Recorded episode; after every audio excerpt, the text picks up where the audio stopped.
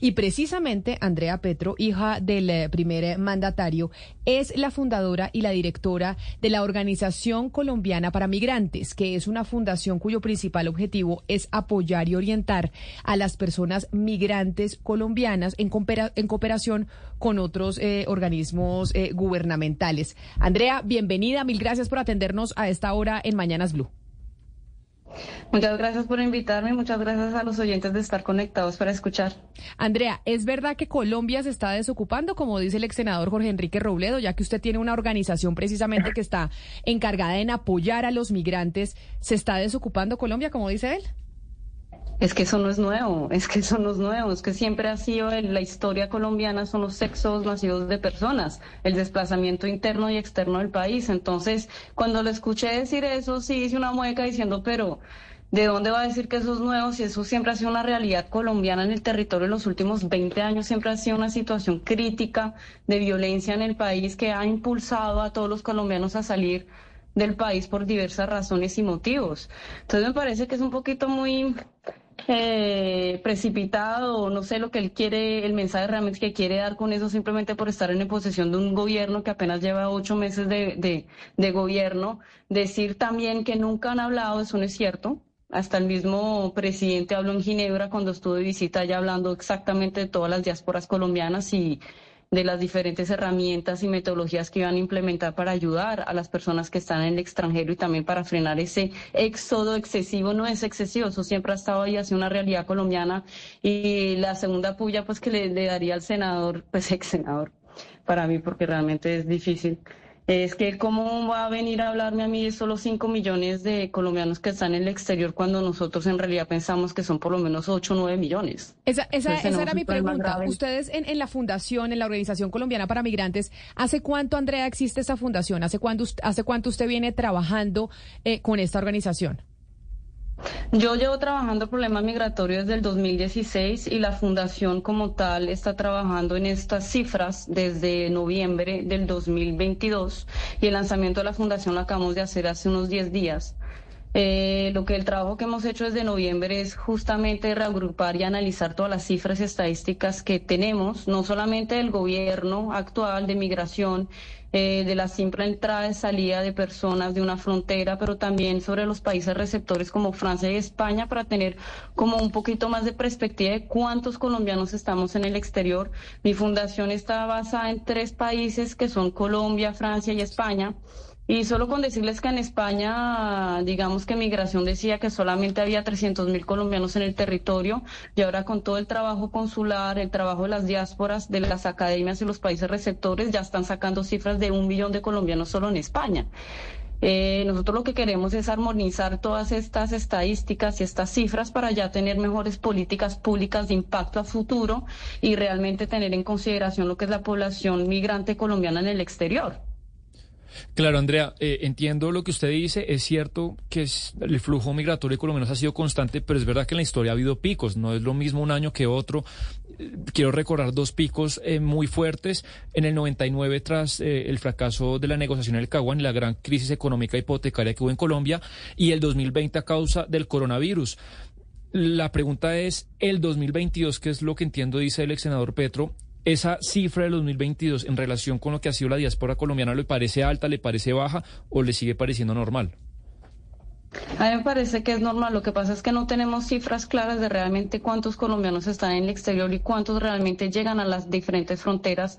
Sé que el número de colombianos que están pasando ellos mismos por la selva del Darién se ha triplicado, cosa que no había pasado en, el año anterior, eh, que no solamente son las otras nacionalidades que están cruzando esta frontera sino que ya los mismos colombianos lo están haciendo. Antes solamente miraban pues los haitianos y los venezolanos que se aventuraban a esta selva del Darién para conseguir mejores calidades de vida en Estados Unidos, sabiendo que solamente es una de las primeras etapas para ir hasta Estados Unidos. Y nosotros, yo lo que me focalizo ya en lo que es la Unión Europea y en lo que es la primera frontera, que es eh, Barajas, el aeropuerto de Barajas, donde en los últimos 10 meses han llegado más de 80 mil familias colombianas pidiendo asilo en donde el 97% no se les va a otorgar el asilo porque no tienen ninguna evidencia que esto sea justificable. Entonces, ¿qué pasa? Que estamos, digamos que los colombianos vivimos del chisme y la gente, pues lamentablemente hay que decirle la verdad, por eso es que lancé la fundación, para que la gente sepa la verdad de lo que es realmente migrar que uno no migra porque es muy chévere y muy rico, sino que uno necesita es un proyecto de vida que uno tiene realmente que establecer, que hay unas personas que sí tienen las posibilidades de, de migrar, la mayoría de manera ordenada, porque visas sí hay, lo que pasa es que digamos que la ignorancia y la desinformación de algunas mafias eh, que se aprovechan de estas ilusiones colombianas son inmensas y que las mentiras son muy grandes, porque ustedes no se imaginan el número de colombianos que así sea en Estados Unidos, así sea en España o en Francia o en cualquier país del mundo, que llegan diciendo yo no sabía que esto era así o me arrepiento de haber hecho esto o sencillamente son personas que son médicas, enfermeras que están barriendo calles y pisos porque no sabían que simplemente tenían que homologar un título o simplemente personas que caen en las mafias de los tramitadores y la trata de personas que son muchísimas. Entonces, eh, eh, digamos que el eje central de mi fundación es la información, información real y verídica, decirles a una persona si tiene las posibilidades de migrar o no, y que es un derecho también de la humanidad al migrar, y que estos flujos migratorios siempre van a ser cada vez más eh, difíciles, críticos y de manera masiva. Señora Petro, con base en esa aproximación que usted ha tenido a personas que están en búsqueda de, de, migrar y que empiezan a migrar, ¿qué han podido conocer de las mujeres? ¿Qué datos tienen? ¿Por qué se van? En qué condiciones se van, eh, cuáles son los problemas que tienen. Digamos que la mujer hace parte de uno de los grupos de las caracterizaciones migratorias que estamos ayudando a hacer en estos dos países receptores. Es la persona que más migra. 54% de las personas que migran siempre son las mujeres solas. Eh, solas porque siempre van a dejar a sus hijos atrás, los dejan a sus familias, a sus abuelos, se van a ir en condiciones que no son humanas, diría yo. Cuando llegan allá pueden quedar en parejas mixtas, como decimos, cuando se, que están en parejas con un español o un francés, eh, que les prometen el cielo y la tierra, les prometen una visa y que terminan estando completamente abusadas sexualmente. Eh, mujeres que yo las he visto porque son mujeres que yo cruzo a cotidiano aquí, yo viviendo aquí, residiendo aquí en Europa y estando con la, con la, pues con la fundación estoy cercana a todas las diásporas colombianas y pues a todos estos miniguetos como les hablan acá de colombianos. Hablo con ellos, me siento con ellos. Yo también pasé por condiciones muy difíciles aquí como migrante, entonces ellos tienen como esa confianza de hablarme, decirme la verdad por las cosas que han tenido que pasar. Y en muchas de ellas está la explotación sexual o la mujer que piensa que eh, su sexualidad es como lo más fácil que ella tiene y lo único que ella le pertenece para poder facilitar su integración en el país o simplemente para poderle mandarle comer a su hijo en, en, Colombia o a su familia y ella siente que, que es como la facilidad que ella tiene. Ahora, eh, lo que yo he visto ya con estas personas ayudándolas es que si ustedes les dicen a las personas que ellos también tienen derecho, las cosas cambian. Las personas se sienten menos minimizadas, las personas se sienten menos victimizadas y las personas ya se comienzan a empoderar y a buscar ayuda realmente de lo, de lo que son ellos como humanos y seres humanos. Y ven que independientemente de su estatus migratorio, ellos sí tienen ayudas aquí en estos países, pero que lo primero es que ellos no se sientan solos, que ellos no están solos y que lo primero que tienen que hacer es eh, ayudar eh, pues buscar la ayuda consular, que sí existe y no ese mito que siempre les han dicho que si usted va para el consulado no van a deportar, eso no es verdad, la gente no la deportan así, no te paran así en las calles de Madrid para deportarte de una vez, eso no es cierto, hay un proceso eh, primero porque cuesta dinero deportar a una persona y porque estos gobiernos no son los que la gente piensa que son pues ya eh, países ricos que pues tienen de ser, el dinero se lo regalan a todo el mundo, no es verdad, estos países tienen problemas internos económicos muy importantes y por eso es que digamos en el caso de Francia está lo, la, la reforma de las pensiones, por ejemplo, las crisis que hay aquí. Andrea, eh, pero usted, no, no, están bien. Usted dice que cuando oía al eh, ex senador Jorge Enrique Robledo, pues hacía caras porque esto viene pasando en Colombia desde hace muchos años. Colombia ha sido un país que exporta migrantes más que los recibe. Bueno, esto, este panorama cambió un poco después de la situación en Venezuela, en donde ya hemos recibido cuántos eh, venezolanos más o menos, Sebastián. Acá hay cerca de dos, millones. Dos millones de, venezolanos, digamos que digamos que ahí cambió la balanza un poco, pero históricamente siempre los colombianos han migrado a Estados Unidos, España, Venezuela la migrábamos eh, antiguamente, pero esa no es la idea. Y la pregunta es, usted está trabajando en esta fundación, la creó cuando su papá llegó a la presidencia de la República. En esa articulación con el resto de organizaciones y entes gubernamentales del país, ¿qué es lo que se está haciendo realmente más bien es para que la gente no migre? Para que los colombianos no se tengan que ir y no vean la necesidad de irse. No, es que, es que eso siempre va a ser una, una necesidad y siempre va a ser un derecho al migrar. Eso no vamos a parar de la noche a la mañana los flujos migratorios que son ancestrales.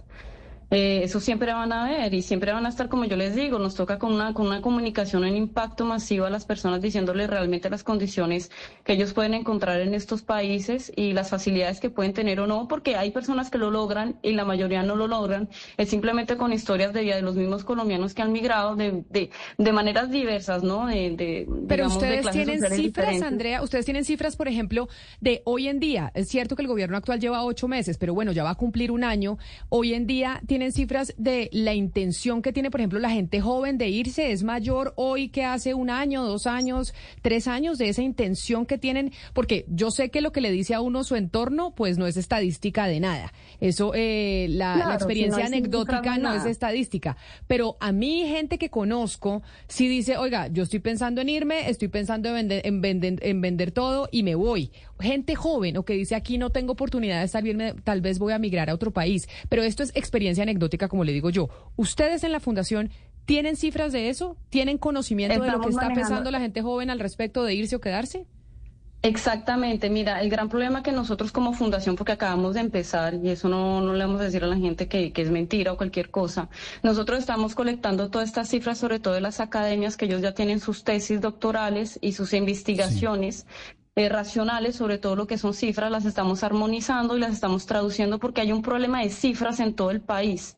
Eh, es que no son 5 millones de colombianos que están en el exterior y son estas cifras que se manejan hace 10 años. Es simplemente para mí no, eh, no es un argumento político ni de manejo de políticas públicas para decir son solo 5 millones cuando pueden ser hasta 12. Digamos, eh, el principal factor es que no sabemos cuántos colombianos están exactamente en Venezuela. En Venezuela deben haber por lo menos 4 millones de colombianos desde hace 25 años. Sí. También está la problemática de la doble nacionalidad, de personas que en las estadísticas apenas obtienen otra nacionalidad, salen de esto. Entonces nosotros las cifras que estamos mirando y que estamos armonizando, porque eso no se hace de la noche a la mañana, son las cifras de los países receptores en academias, academias colombianas, en las cifras que tiene el gobierno como Cancillería, Ministerio de Relaciones Exteriores, eh, de Migración, que las cifras de los 5 millones las sacan desde Migración y la estamos sacando también de las mismas diásporas colombianas y de migraciones de estos países receptores. Eso toma tiempo y un trabajo arduo que estamos empezando ya a hacer de caracterización migratoria, donde ahí sí vamos a hablar realmente de las cifras en concreto. Las cifras españolas ya las tenemos, las tenemos en nuestra posesión, las caracterizaciones las tenemos en nuestra posesión, eh, nos faltan las francesas, las cuales ya estamos haciendo y en las cuales simplemente es alarmante del hecho de mirar que 54% sean mujeres o que la población LGTB Plus es una de las más vulnerabilizadas con toda esta problemática de xenofobia. Andrea, le quiero... Eh, Andrea, le quiero preguntar por la fundación, le quiero preguntar por la fundación. Esa fundación suya, ¿cómo funciona? ¿Cuántas personas trabajan en su fundación? ¿Cómo se sostiene? ¿Qué aportes está recibiendo la fundación para llevar a cabo este proyecto suyo que es tan ambicioso? Es decir, ¿cómo se sostiene la fundación? ¿Qué aporte recibes y cuánto y cuántas personas la integran? ¿Cómo se sostiene la fundación? Pues si te soy sincera con las uñas, por ahí me habían sacado hasta un chisme que yo ya tenía en la cuenta bancaria 700 millones de pesos. Ojalá y fuera cierto, ojalá y fuera cierto, pero mi fundación se ha sostenido con recursos personales de los mismos trabajadores, eh, con gente que nos han hecho las primeras donaciones, es más, las donaciones están abiertas de la semana pasada, eh, con benévolas, con voluntad de las personas y sobre todo porque nosotros trabajamos en un sistema de ramificaciones de trabajo colaborativo en conjunto con las diferentes ONGs y asociaciones de otros colombianos y diásporas colombianas que han hecho en el extranjero. Compartimos, unimos fuerzas, eh, los pocos recursos que hay, porque todas eh, las fundaciones en estos, en estos días no son como hace 20 años, es muy difícil, es más sin ánimo de pérdidas que, que no lucro, lo que quieran ustedes, es muy difícil mantenerse, pero lo estamos haciendo es con influencia con apoyo también de la prensa, con el y como se dice, el boca a boca, eh, y sobre todo con la voluntad del mismo colombiano migrante que está en el exterior, que está trabajando de manera gratuita en la fundación. Eh, la mayoría de mis empleados tienen dos trabajos, trabajan en la fundación en su tiempo libre y tienen sus trabajos remunerados en Europa. Eh, y yo personalmente no tengo ni siquiera salario, entonces a ella pueden saber un poquito como las verdades de las cosas, pero sobre todo es de la, de la voluntad de la gente que lo está haciendo. Hay algunos salarios, somos alrededor por el momento de 50 personas en los tres países. En Bogotá ya es un equipo de seis personas, eh, ya tienen sus trabajos, sus contratos laborales, pero es de las especificidades de la antena de Bogotá que a ellos les permite trabajar de este modo. Nosotros en el exterior la mayoría son colombianos y son migrantes como yo, que trabajamos por la fundación, pero lo hacemos realmente de manera por voluntad y amor. Eh, Andrea, usted nos ha explicado que, bueno, ustedes no están de acuerdo con los datos de Cancillería de Migración, que dice que la diáspora colombiana son más o menos 5.5 millones. Ustedes dicen que podría ser más del doble eh, o más pues esperaríamos más adelante que usted nos digan ese estudio, pero yo le quería preguntar para entender bien, usted también dice, o ustedes dicen que son falsas eh, las estadísticas oficiales del DANE sobre la migración neta de Colombia. no, son falsas, no son falsas, son aproximaciones. No, claro, porque no es son falsas. Claro, bueno, o aproximaciones, pero es que en este caso, pues digamos que la diferencia sí es grande. Y un poco así con Camila inició la entrevista, los datos oficiales del DANE de migración neta el año pasado, el 2022, es que 547 mil colombianos migraron. Y respecto al 2021, al año inmediatamente anterior es que fue 279. Estamos hablando que se duplicó. De, un aumento del 100%. Claro. Y usted dice que Pero ahí estamos hablando de la crisis post-COVID, ahí estamos hablando del COVID. No, pero las razones muchas cosas. yo no me meto en las razones porque pues yo no soy investigador y, eso será larguísimo, no sé por qué la gente se fue, pero la realidad es que del, del 2021 al 2022 el aumento neto fue del 100% y la pregunta es si la fundación eh, acompaña y está de acuerdo con esa cifra. Sí, yo estoy de acuerdo con esa cifra, nunca voy a decir que una cifra es errónea, simplemente que son incompletas. Yo simplemente digo, ahí están sacando 500 mil colombianos, para mí son un poquito más. Siempre van a ser un poco, un poco más porque los márgenes de error, digamos, de los 5 millones 5 que hay, por lo menos el margen de error estamos en un 60%.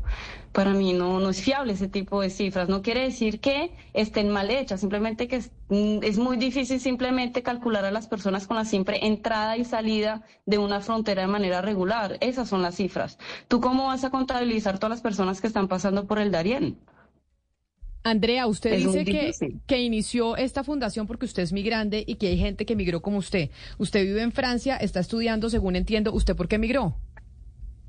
Porque yo, porque migré, esa historia ya la sabe todo el mundo. Mira, yo migré y yo fui una de las privilegiadas de la migración porque yo migré de manera regular, yo migré por mis estudios, migré porque tenía una condición, digamos, de ser la hija de alguien de la cual no estaba de acuerdo porque siempre he sido rebelde como persona, porque yo dije que yo podía sola y me fui sola a Francia. A mis 19 años cogí mis dos maletas porque eran solo dos maletas y me vine a vivir a Francia, trabajé, me pagué mis estudios y hice mi, mi familia aquí. Tengo dos niñas eh, ya llevo 13 años aquí en Francia, pero pasé por la época en donde a ti te quitan los papeles y te quedas en un limbo legal muy difícil cuando estás embarazada, sobre todo. Entonces no conseguía trabajo, pasé hambre, pasé muchas dudas, tuve un abogado que hasta se robó mi dinero, tuve que pasar en situación regular dos años completos de mi vida, cuando no era completamente justo, porque yo ya llevaba cotizando seis años en Francia, y me parecía injusto que me recibí, recibí un papel de la noche a la mañana donde decía que yo solamente tenía 30 días para quitar el territorio, para irme.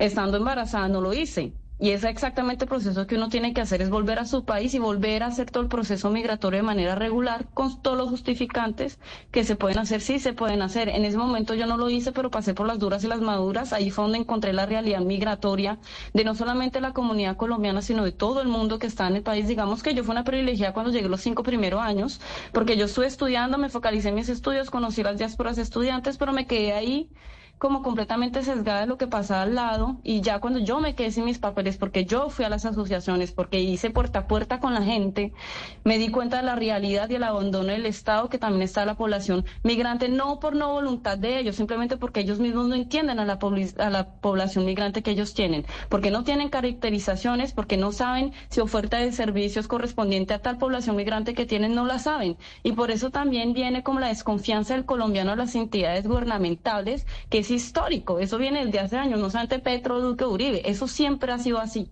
El colombiano siempre ha sido desconfiado con sus entidades gubernamentales. Entonces, ¿yo qué dije? Dije, miren, en los consulados tienen muy buenas ofertas de apoyo al migrante, sobre todo lo que es la trata de humanos, digamos, el consulado de Francia, de París, es uno de los mejores en el tema. Es decir, si estas mujeres están en situaciones críticas, Es decir, vayan al consulado. Ellos tienen una oferta. La policía tiene procesos de, para este tipo de personas que van a ayudarlas de manera inmediata, paran absolutamente todo, no van a parar un mes para ir a ayudarlas.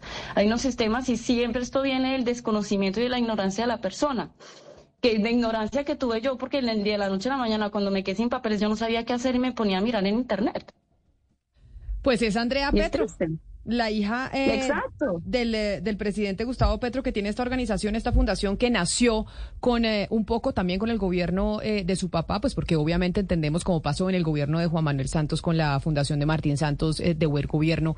Claro que cuando uno tiene a, a su papá en, en, el poder, pues es mucho más fácil hacer estas organizaciones para poder ayudar a otra gente. Y Andrea quiso enfocarse en el tema de la migración por cuenta de que ella también ha sido migrante. Andrea, cuando tenga datos específicos, ya cuando se cumpla un año, cuando se cumpla el 2023, de la intención de migrar de los jóvenes o de los adultos, ha crecido, ha disminuido.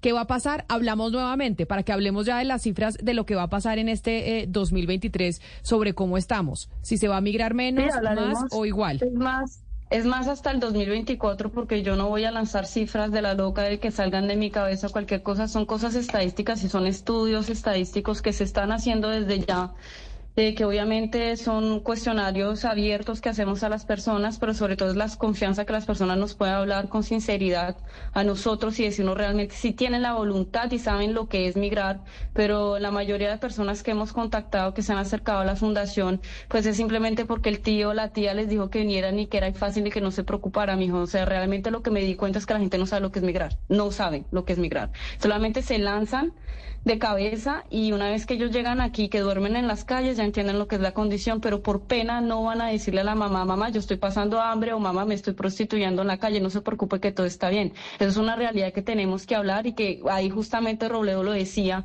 y tiene razón en decirlo, es el momento que nosotros hablemos realmente de lo que es la migración y que la gente sepa lo que es la migración y las condiciones tan lamentables que la gente puede llegar simplemente por sueños e ilusiones de tener una mejor calidad de vida y condiciones de vida. En Colombia podemos tener mejores condiciones de vida, pero no podemos tampoco comer cuento diciendo que ya cuando llega a un país extranjero no voy a vivir lo que es el racismo, no voy a vivir lo que es la xenofobia, porque ahora, ahora hablamos de xenofobia tan más que de racismo. Eh, es muy difícil, son condiciones que la gente no sabe y que tenemos que hablar. Y que se vive mucho peor, porque el racismo y la xenofobia se, vive mucho peor en un país que no es la casa de uno, eh, más de lo y es muy difícil, sobre todo uno migratorio Ustedes no se imaginan el número de colombianos que el primer seis meses cuando llegan a un país extranjero se suicidan. De eso nadie habla, el duelo migratorio. Entonces nosotros la Fundación lo que queremos es hablar de eso, exactamente, esas personas que ya han muerto en silencio, que nadie ha hablado de ellos. Digamos, yo esta mañana tuve una amiga en lágrimas que lleva 25 años aquí en Francia diciéndome que, es que se quería suicidar porque la habían, la habían, había pues había pasado cinco episodios en cinco días de xenofobia porque no la querían contratar en ningún trabajo simplemente porque tenía un acento cuando hablaba francés. Es difícil escuchar ese tipo de cosas de personas que son mis allegados. Entonces es un tema que yo quiero hablar y que quiero darle la luz y por eso nosotros estamos aquí con la fundación para decirle la verdad a las personas, pero también como para ya ponerle en, en este, en este mapa realmente lo que es la, migración como tal. Pues Andrea Petro, mil gracias por estar con nosotros hoy aquí en eh, Mañanas Blue. Volveremos a hablar cuando tengamos eh, resultados, cifras eh, de la fundación que usted pues creó y que dirige Organización Colombiana para Migrantes. Mil gracias y feliz tarde. Muchas gracias.